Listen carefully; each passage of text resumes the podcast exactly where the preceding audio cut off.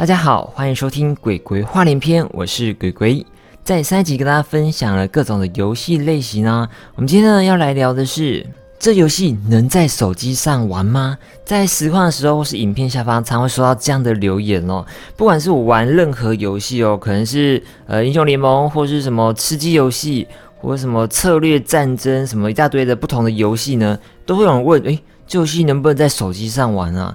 我在想，应该是他可能就只有手机，所以他希望这游戏可以在手机上玩吧。在现在的比较年轻的朋友，是不是比较少有电脑啦？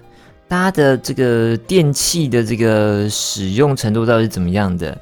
呃，我那边以前呢是要玩游戏的话，通常是用主机啦。以前是电视主机嘛，那就一台主机，然后插电视去玩这样子。以前玩的时候呢，诶。因为电视只有一台，所以就不能看电视了，所以就只能挑一些没有要看电视的时候才能呃玩玩游戏、打电动。不过那时候也是有掌上型的游戏机哦，像是 Game Boy 啊，或是 PSP，或是呃 Switch 那时候还没出哦。总之也是有可以在拿在手上玩的，这玩起来应该就比较像手机的感觉了吧？虽然它也是拿横的，然后可能比较大台一点点。那之后呢，电脑就越来越普及了。可能你会在做报告啊，大学做报告或者什么样的情况下，可能都会用到电脑。那用到电脑的这个年龄就会慢慢的下降。可能从国中或高中就有电脑课啊，教你如何使用电脑。这时候大家家里可能比较会有一台电脑放在某个地方吧。虽然这个电脑桌上型的就是占地比较大，可能比较大台，还有一个电脑桌，所以家里空间太小，可能就没办法。但那个时候。笔记型电脑还没这么流行，应该说通常都是文书机，不然就是太贵哦。要跟桌机同效的话太贵，所以通常还是桌上型的。那时候也是有很多的电脑游戏哦，所以那时候呃游戏来说，大概就是分。电脑游戏跟主机游戏吧。那在最近的年轻世代呢，不晓得接触电脑的机会多不多，但有手机的比例应该会是更高吧。几乎都是人手一机了。大家在手机最早最早是什么时候会拿到手机啊？以我那个年代来说，哦，听起来好像很老。我那个年代来说，好像高中才有手机耶。我们那时候的手机是折叠式的，然后就是只能打电话，然后顶多有一些铃声啊，还可以干嘛？传简讯啊，还好像没什么游戏耶，因为它荧幕就是小小一格，可能就是一个电子机那种荧幕的大小，所以也不是像现在屏的那种有那个呃液晶荧幕整片的这样子，然后触碰式的，现在都其实以那个年代来说都是一个很高科技的东西耶。以前的手机就真的是打电话用。然后玩游戏的话，真的没有。不过现在拥有手机的年龄是不是越来越小了？可能小学是不是就有了？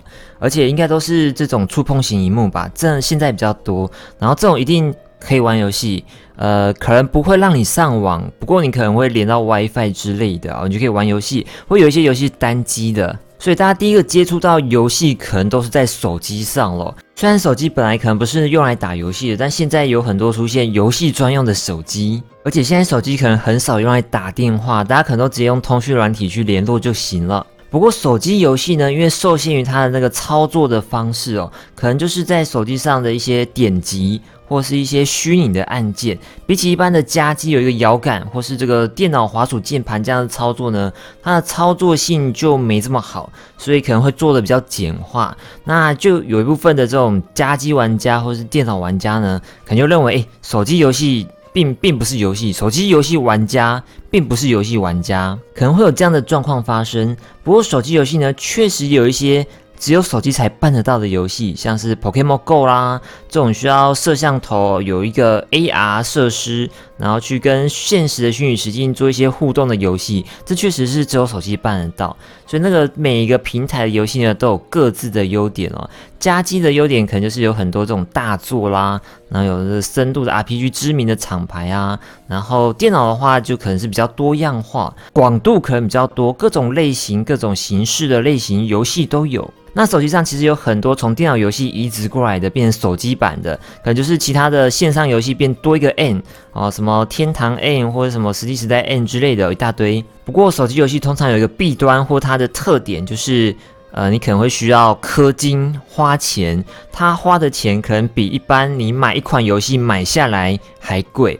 这是手机游戏上最可怕的事情哦。手机游戏现在都做的这种，就是可能要练等啊，然后就是慢慢的累积下去，让你玩玩很久，然后持续型的每天登录这样子，然后粘着性增加，因为毕竟它随身可以携带嘛，啊，随时就可以玩，所以大家在手机游戏上花的时间可能比较长。那比起能坐在电脑桌前好好玩一款游戏，玩一款单机或是这个买断制的游戏呢，可能会花更多时间在手机游戏上哦。大家要注意，不要氪金氪过头了。那现在科技越来越发达，手机其实有点媲美一台小小型的电脑，或者它平板。平板的话，其实也可以做一些文书机来使用哦。不过，手机游戏跟家机游戏或是电脑游戏中最大不同，就是在游戏中呢，你无法感受到这个按键的回馈哦。可能你按了攻击呢，打到对方，应该有一个震动啊，应该手下按下去有一个按键的这个回馈感。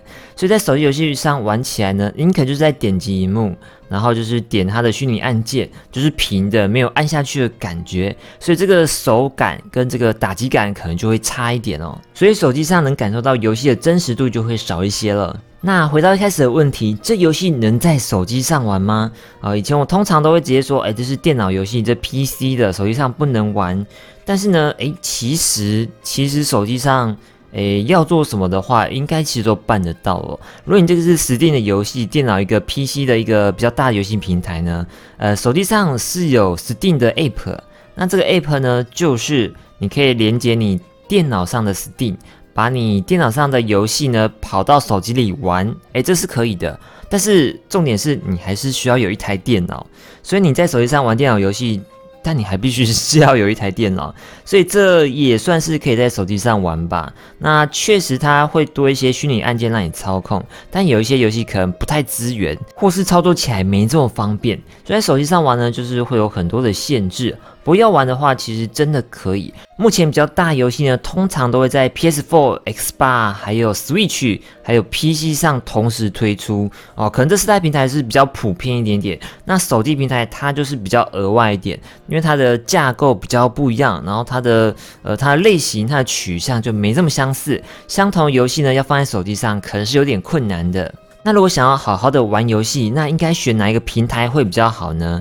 这边其实看你的取向哦。如果你想玩很多很广的游戏呢，那 PC 应该是资源度最好的。